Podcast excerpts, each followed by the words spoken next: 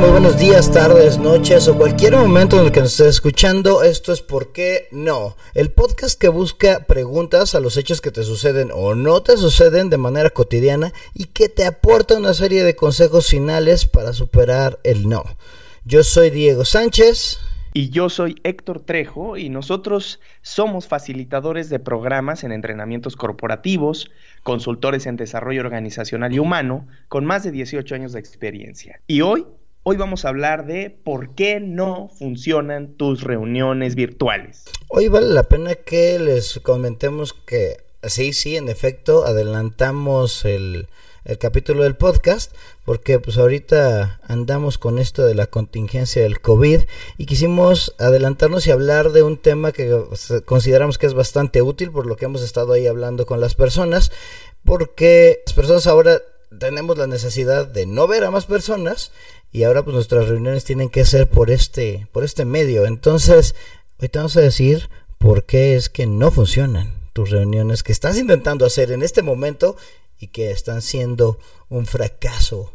Héctor, ¿cuál es la primera razón que encontramos para que decirle a nuestros oyentes que no sirven sus juntas? Pues muy fácil, Diego, porque no saben cómo, no saben cómo. A ver, en el, estamos en el 2020, ¿no? 2020.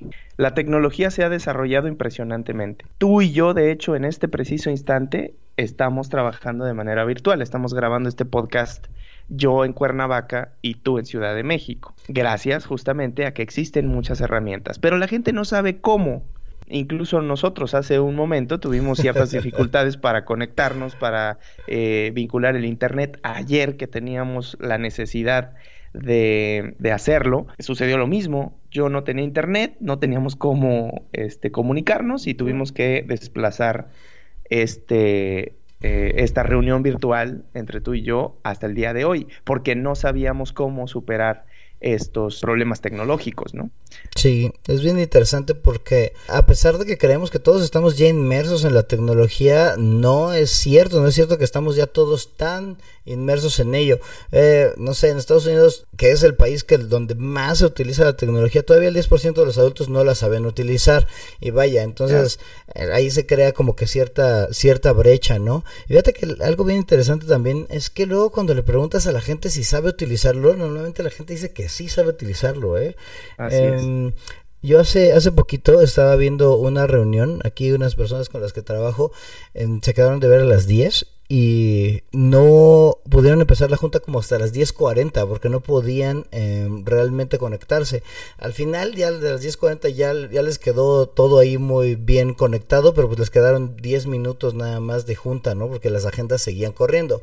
Entonces, creo que el primer por qué no es bien válido y es más común de lo que queremos pensar y más común de lo que queremos aceptar, ¿eh? Que normalmente la gente es, oye, ¿tú sabes utilizar eso? Claro, por supuesto, no, bueno, y luego es así de maldita sea, güey, ahí tienes a la gente viendo tutoriales, 10 minutos antes, ¿no? Entonces, el por qué no es bien importante y se liga con el, con el otro, ¿por qué no? Que es porque no tienes las herramientas necesarias.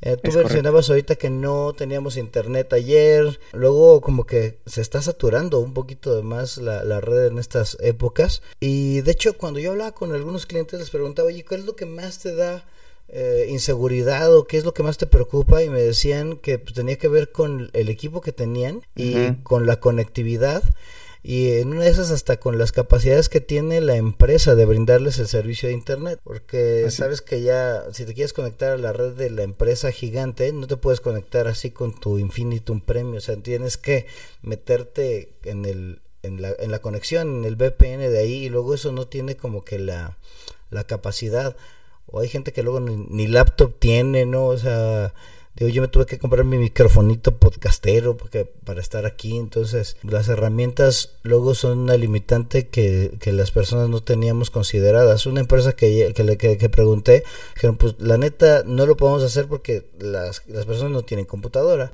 y te quedas así de neta, güey, o sea... Entonces, las herramientas sí, sí llegan a ser una limitante importante. Absolutamente. Eh, vivimos en un mundo y en unos tiempos en donde la tecnología es fundamental, que también es muy accesible ya, pero hay gente que no las tiene. O la otra no sabe que existen, porque como bien dices, eh, el primer por qué no, que es porque no sabes cómo, y el segundo porque no tienes las herramientas necesarias, van completamente de la mano aunque hay gente que sí tiene las herramientas necesarias y te voy a contar una anécdota, fui a una oficina de gobierno también a tratar de eh, cerrar pues un, acuerdo y tenían una sala de juntas de primer mundo, de primer nivel, raro en gobierno, ¿no? Bueno, estamos hablando desde México, no sé los otros países, pero aquí en, México generalmente el gobierno no es como que ejemplo en ese tipo de cuestiones.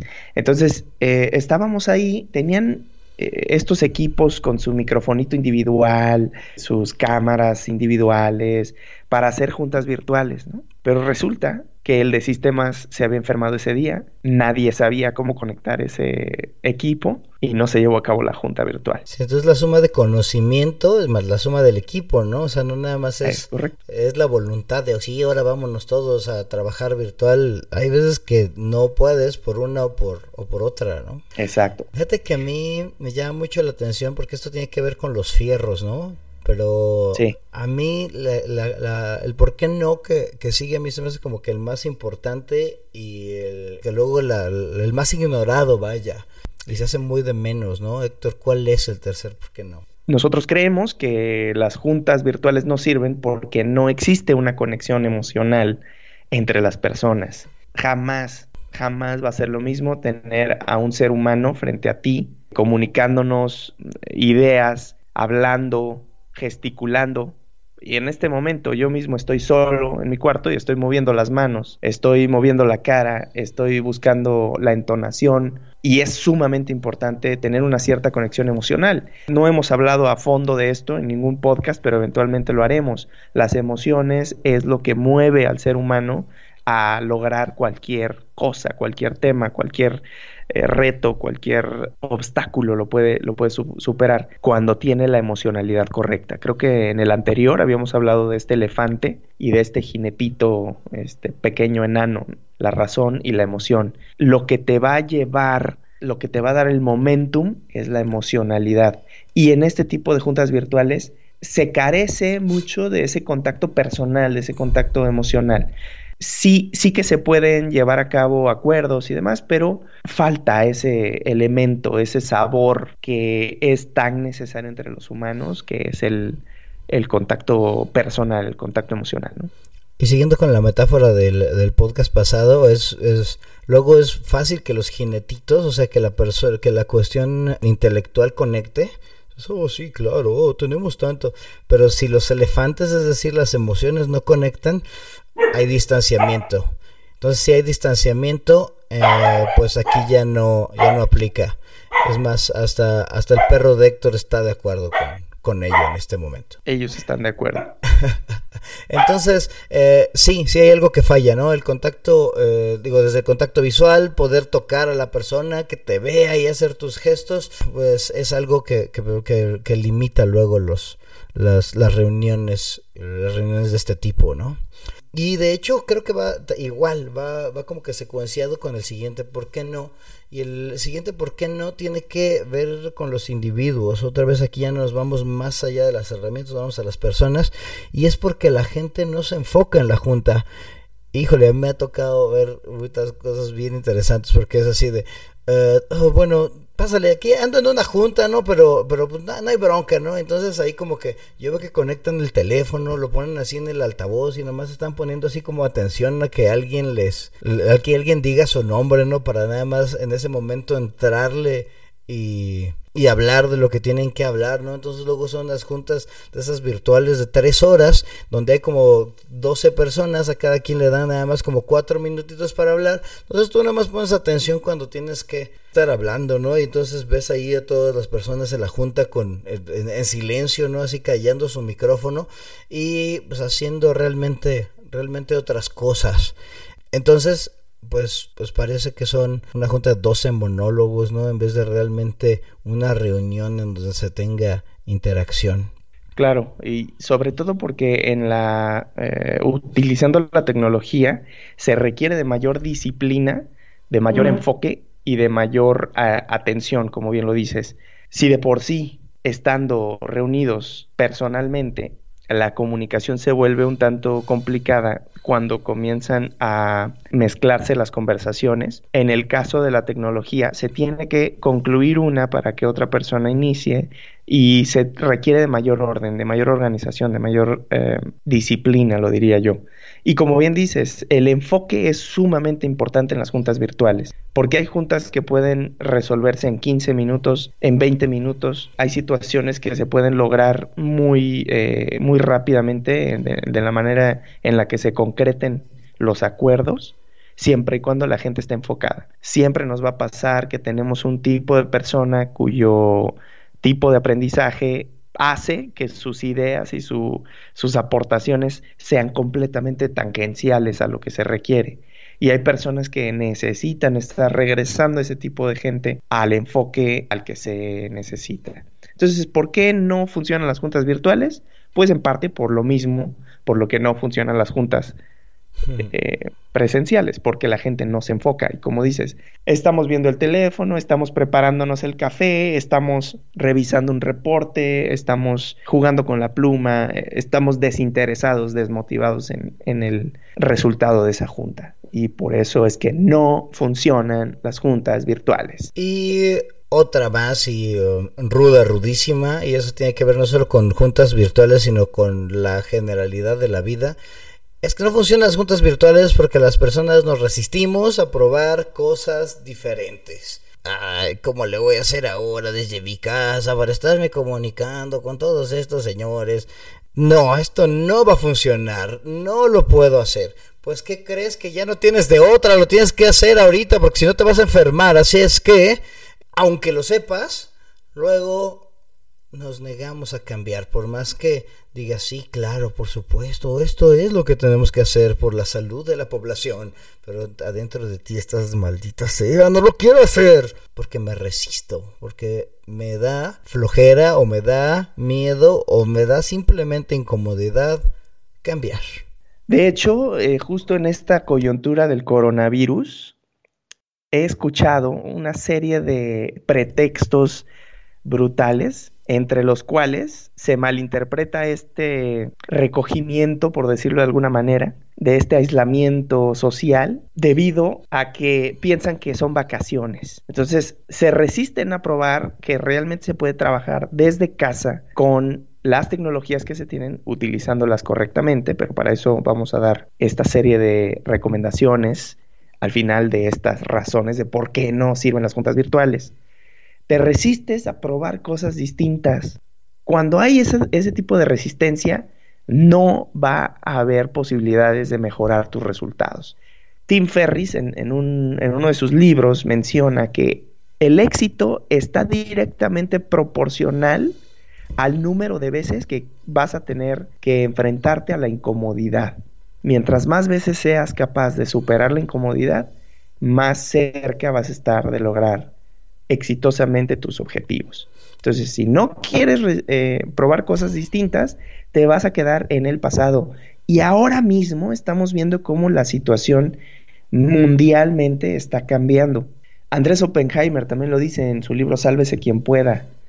Se están deshaciendo más números de empleos de los que se están pudiendo crear gracias a la tecnología montón de gente que no se adapte a esta nueva tecnología va a ir quedándose sin chamba, sin empleo, porque los robots son mucho más eficientes, trabajan 24 horas, 7 días a la semana, no se enferman, y eso genera una ventaja de los robots sobre nosotros. Sí, efectivamente, nos va a generar un montón de tiempo libre, pero si no estamos dispuestos a probar cosas distintas, si no estamos dispuestos a adaptarnos, nos va a cargar lo que nos tenga que cargar. Entonces, lo interesante es que el cambio tiene que venir desde tu voluntad, porque tu cerebro no va a querer cambiar y se va a querer quedar en esa zona de confort de la que ya hemos hablado anteriormente. Y ya me voy al último, que creo que es el, central y que interesantemente no lo voy a mencionar mucho porque en la receta es en donde le vamos a entrar y es porque tu junta está mal diseñada. Así es. Hay que diseñar las juntas. Pero bueno, vamos a la parte de la receta porque de hecho creo que la receta, la parte central de la receta está, está aquí en el, en el diseño de la junta. Y pues vámonos, empecemos. ¿Qué es, lo, ¿Qué es lo primero que les podemos decir, que les podemos recomendar para que tus juntas sí funcionen? Y primero, si no sabes cómo, ¿qué deberíamos hacer, amigo Héctor? Pues aprender cómo. Si, eh, si tu por qué no es porque no sabes, entonces supera esa ignorancia que te caracteriza. Métete a revisar herramientas que puedas utilizar para eso. Hay un montón de cosas que existen ya en el mercado, que ya están desarrolladas y que puedes utilizar para superar este problema de las juntas virtuales. Ahorita ya es ahorita ya es prácticamente imposible no conseguir información. O sea, no sé, depende de la, de la herramienta que utilices, si haces tus juntas por Skype, por Zoom, por Microsoft Teams, por donde sea, ya están las mismas páginas, exacto, en Hangouts, ahí están las mismas páginas, puedes revisar los tutoriales y ver qué es lo que necesitas. Y luego hacer un checklist para verlo con todas las personas de tu equipo y em, ver que, que, lo tengan, de hecho, ¿no? Y de hecho se liga con el otro, ¿por qué no? Porque es que sepan hacerlo y asegúrate que además de que se lo sepan hacer, de que tengan todas las herramientas. Yo te, yo te, recomiendo que si tu junta empieza a las 10 de la mañana y vas a hacer la primera, cita a todos a partir de las nueve y media y es más, arreta a las personas de tu equipo que ellos sean los que te conecten y así te aseguras que todos tengan la capacidad y puedas empezar tu reunión a tiempo, ¿no? Exactamente. Y la otra, también ser honesto en que no sabes. La gente que dice que no sabe tiene la oportunidad de crecer, de aprender y de mejorar esa circunstancia. Pero si te eh, escudas en el, ah, yo soy el jefe y lo tengo que saber todo, mentira, basura, patrañas necesita ser honesto y decir, ¿sabes qué? Sí, soy de otra generación, la tecnología no se me da, pero necesito adaptarme a ella, entonces acepto que no sé y a partir de ahí tengo la oportunidad de generar un aprendizaje. Ayuda, pide ayuda. Ok, vámonos a la siguiente. Híjole, para la cuestión de la conexión emocional, a mí se me hace que ahí es de los, de los puntos en donde tenemos que trabajarle un poquito más. Y primero, hazte consciente que es una cuestión necesaria. O sea, las personas necesitamos conectar de manera emocional. Si no, nuestra emoción no está ahí, no va a haber voluntad de estar. Entonces, ¿qué es lo que te recomendamos? Pues hay varias cosas que puedes hacer. Primero te recomiendo que hagas juntas, es más, puedes hacer una junta en la que no haya agenda y en la que todos puedan contestarte cualquier pregunta, ¿no? De hecho, ahorita es bien importante ver cómo la gente se siente, ¿no? Oigan, ¿cómo están? ¿Cómo se sienten con esta situación? ¿Cómo se sienten con esto? Y deja que las personas empiecen a hablar y así es como empiezas a generar un poquito de conexión. Hay técnicas ya de eso, le llaman Virtual Happy Hour. Yo conozco a una empresa que se conectan a las 10 y 15 minutos son para hacer el café virtual, ¿no? Así de, oye, pues cómo están las cosas ahí, cómo es que la están pasando, cómo está tu familia lidiando con esto. Y ahí se empieza a generar interacción, se empieza a generar conexión, que finalmente es lo que nos lleva a la, a la confianza, ¿no? A la otra puedes también dejar espacios al inicio o al final de la junta, que se llama el check-in y el check-out de la junta, cómo llegas a la junta, cómo te vas de la junta. Y, eh, y bueno, ahí generas espacios que tienen que ver un poquito más con las personas que solamente con la tarea que es a la que normalmente nos enfocamos, ¿no? Es correcto. La conexión emocional es fundamental en el logro de cualquier objetivo, ya lo hemos dicho muchas veces, y por eso en este tipo de juntas virtuales necesitas explorar las emociones de tu equipo. Todos necesitan darse ese espacio de confianza para poder abrirse, para poder hablar de, lo que realmente sienten, incluso porque también eso, eso sucede, que vamos a hablar en otro podcast, las... Eh, la honestidad de las emociones es fundamental. Cuando no te dan la oportunidad porque, ¿cómo te sientes? Oh, bien. Eso no dice nada, eso no, no genera valor a la junta, ¿no? Con tal de ya acabar con ella. Pero cuando, oye, ¿cómo te sientes? Aburrido. Creo que esta junta pues no tiene ningún sentido, pero vamos a dárselo, ¿no? E-, ese es el, el grado de emocionalidad que estamos buscando, el que verdaderamente se exploren las posibilidades de la gente en un equipo. Y vámonos a la que sigue. Eh, la gente no se enfoca, primero, porque o no hay conexión emocional y estás aburrido y te quieres matar, ¿no? Y la otra es porque no hay reglas claras. Y principalmente yo creo que es porque hacen muchas cosas a la vez. Y fíjate que estar en tu casa trabajando es un distractor tan grande que requiere un grado de disciplina muy importante. Ahí te van los consejos muy, muy, muy puntuales. Número uno, que todos y cada uno tengan la cámara prendida. Porque así nos estamos viendo, así estoy viendo que nos están haciendo patos los demás, así genero ese, ese efecto en el que los demás me están viendo. Cámara prendida siempre y que no pongan mute, que no puedan silenciar su micrófono. Digo, hay algunas situaciones en las que yo entiendo de repente que hay, que, hay papás y mamás que tienen a los niños y demás, eh, y es algo con lo que tenemos que lidiar, ahí se puede dar un poquito de flexibilidad, pero en, mientras se pueda, cámara y micrófono abiertos en todo momento. Para, esto, para que de esta manera se prohíbe el multitasking y ahora sí todos nos estemos enfocando realmente en la junta y en lo que estamos haciendo. Además, estimula la interacción, que esto no se vuelva nada más una presentación de presentaciones. Y si vas a mandar información, una diapositiva o algo, mándaselas antes y que la lean antes. O sea, no te gastes el tiempo de la junta en esta. En esta Revisando diapositivas, claro. Claro. Y también es importante definir los roles. ¿Quién va a llevar el tiempo? Quién va a escribir la minuta, quién va a ser el moderador. Como cualquier junta normal, pero ahora le agregas lo que dices, los fierros. Claro, y es más, hasta puedes tener un documento compartido. A mí me encanta usar el Google Drive para estar todos ahí metiéndole mano ahí a la minuta, a las juntas, a los acuerdos, vaya. Entonces genera un poquito más de interactividad. La que sigue, Héctor, ¿por qué? ¿Cómo, le hacemos ah, con la resistencia? ¿Por qué no funcionan las juntas? Pues porque nos resistimos, porque no quieres probar cosas nuevas. Entonces, ¿qué se necesita para probar cosas nuevas? Primero es definir cuáles son las motivaciones de, de por qué estamos juntos eh, en este momento, por qué estamos reunidos y qué es lo que queremos lograr al estar reunidos. Ahí es donde viene la parte de propósito que hablábamos en el podcast anterior. Propósito, un propósito de tener una junta, no es tener juntas por juntas.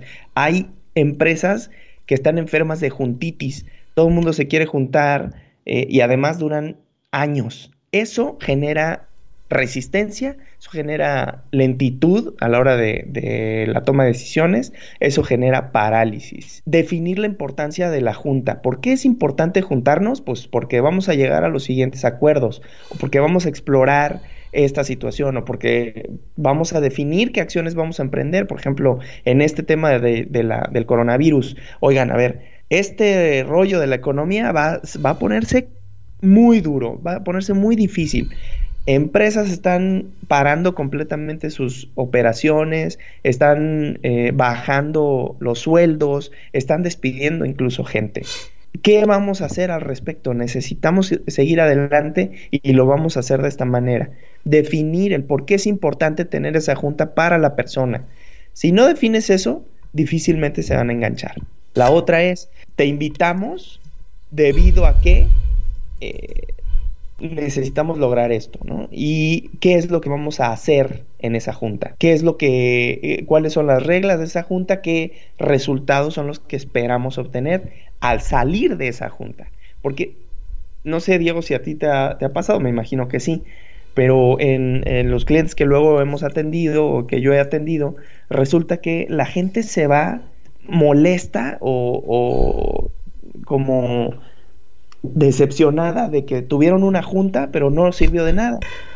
Así de gasté dos horas de mi vida ahí, me odio, maldita sea. Exactamente, pudiendo haber avanzado con mi trabajo. Claro, así es la, es el sentido de, del costo de oportunidad, ¿no? Que dices, ay, eh, no manches, perdí dos horas aquí y ya hubiera acabado la chamba que tenía pendiente. Entonces la solución es hacerlas más cortas.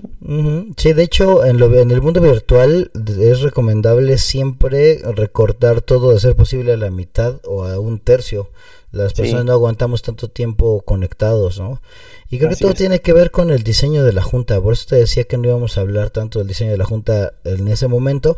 Em, nada más vamos, dos detalles, dos detallitos. Que Patrick Lencioni tiene un libro que se llama Death by Meeting en el que dice que las juntas deberían ser más como una película que como una conversación aburrida, ¿no? Así em, es. Él dice dos cosas. Primero, que las juntas se mueren y son inefectivas porque son aburridas y porque son inefectivas. Y él dice que para eh, contrarrestar el aburrimiento deberías utilizar drama y conflicto desde el principio. Él dice, ¿no has visto una película que empiece con los, con los créditos finales, ¿no? Así de, bueno, primero vamos a ver todos los créditos finales. Así pasa en las juntas, ¿no? Así, pues el orden del día es el siguiente. y ahorita vamos a revisar los indicadores. Y tú dices, mátenme, güey, o sea, no. Entonces lo que dice Patrick Lencioni es, empieza con una bronca vamos a solucionar un problema, es que la gente se apasione en los primeros 10 minutos de la junta, porque si no los cachas ahí, ya valió gorro, ¿no? Entonces necesitas generar emocionalidad, ponlos a trabajar en la junta, que no nada más sea informativa, que solucionen algo entre todos. Y finalmente hay muchos tipos de juntas, o sea, él dice que puedes hacer una junta diaria de 10 minutos para hacer un check-in, que hay unas juntas tácticas semanales, que hay unas juntas mensuales estratégicas. Estratégicas, claro. Y que hay unas juntas que puedes hacer hasta cada tres meses que tienen que ver con la revisión de lo que estamos haciendo y la conversación acerca de las conversaciones, ¿no? Que puede ser hasta fuera de las, de las instalaciones. Entonces el diseñar las juntas se vuelve un reto pues bastante, bastante importante y bastante, bastante duro, ¿no? O sea, lo que yo en lo personal he visto es que estar ya en esta virtualidad requiere mucho, mucho más planeación previa que, que, lo real porque pues se sale de nuestra, de nuestra normalidad, ¿no? Sí, entonces, pues, si no haces esto, tus juntas virtuales y presenciales estarán destinadas al fracaso. Apestarán tus juntas. Y si no quieres que, apesten, pues sigue la receta que te dimos. Y ya con esto se nos da el tema. El podcast se nos fue un poquito más de lo más largo de lo normal. Pero esperemos que te estamos dando información útil. Escúchanos, síguenos escuchando, contáctanos nos han llegado poquitos correos, así es que te recuerdo nuestro correo, ¿por qué no podcast? arroba outlook.com y arroba pues, ¿por qué no? en Twitter. Vamos a estar sacando también otro tema referente aquí a la condición actual y esperemos que ya pronto pues volvamos a la, a la normalidad. Mi nombre es Diego Sánchez. Yo soy Héctor Trejo y recuerda arroba pues guion bajo por qué no en el Twitter. Coméntanos, mándanos correos para saber qué otros por qué no quieres que hagamos. Coméntanos acerca de los de las sugerencias que tenemos y de cualquier otro tema que quisieras que abordemos juntos. Danos tu opinión, qué opinas de las juntas virtuales, de la tecnología, hacia dónde se está moviendo y sobre todo de estas medidas drásticas que están tomando un chorro de países en relación con este coronavirus y cómo eso tiene un efecto importante en las empresas, en los individuos y en los trabajos. Pues muchas gracias por escucharnos el día de hoy. Yo fui Héctor Trejo. Hasta pronto.